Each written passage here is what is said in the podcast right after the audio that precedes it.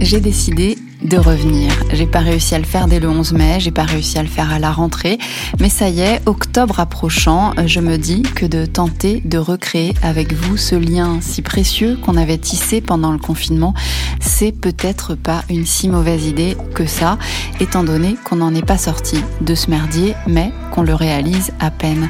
On l'avait eu vaguement l'idée que ça allait être différent après, que le monde d'avant on était en train de l'enterrer avec les milliers de morts du Covid et comme les milliers de morts du Covid, sans cérémonie et sans scandale, et certainement pas avec les honneurs qu'il mérite. On a enterré notre monde d'avant, mais on n'est pas encore vraiment dans le monde d'après. C'est probablement pour ça que j'ai mis autant de temps à revenir vers vous,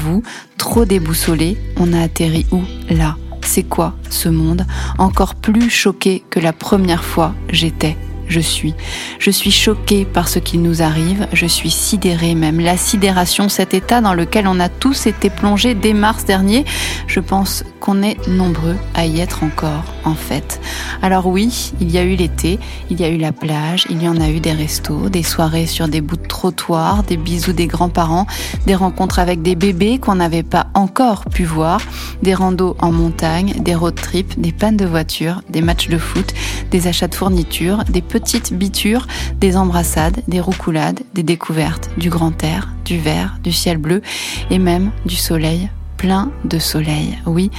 il y a eu tout ça et c'était génial. Mais il y a eu aussi des jeunes verbalisés parce qu'ils se réunissaient sur les bords de Seine, de Garonne ou de Marne, des enfants qui n'osaient pas se faire des copains à la plage à cause du Covid, des soignants qui ont continué à galérer tout seuls à l'hôpital, des concerts annulés, des festivals même pas en rêve, des théâtres vides, des cinémas fermés, des discothèques abandonnées, des bars où l'on nous interdit de danser, des centres-villes où tout ferme à 20h, des artistes de rue de ne pas rassembler trop de monde autour d'eux, des invitations déclinées, des vieux esselés, des associations délaissées, des talents gâchés, des sportifs déprimés, des étudiants vidés, une jeunesse effarée, des mariages masqués et donc, oui, des masques, des masques partout, tout le temps.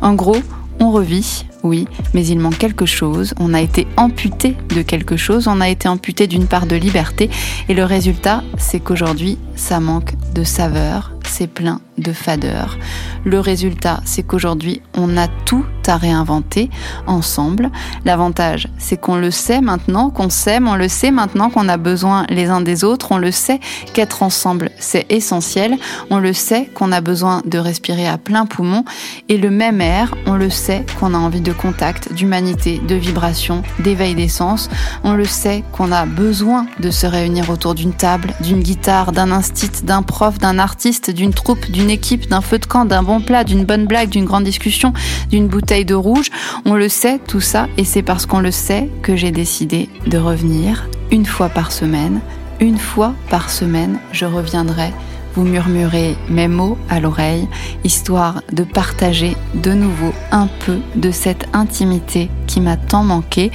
pour faire vivre la notion de proximité au-delà des masques et de la distanciation physique,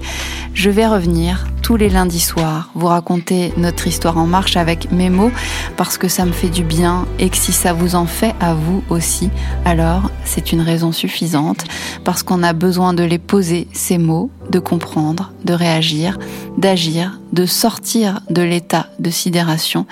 et de revivre autrement sans doute, mais de revivre. Vivre.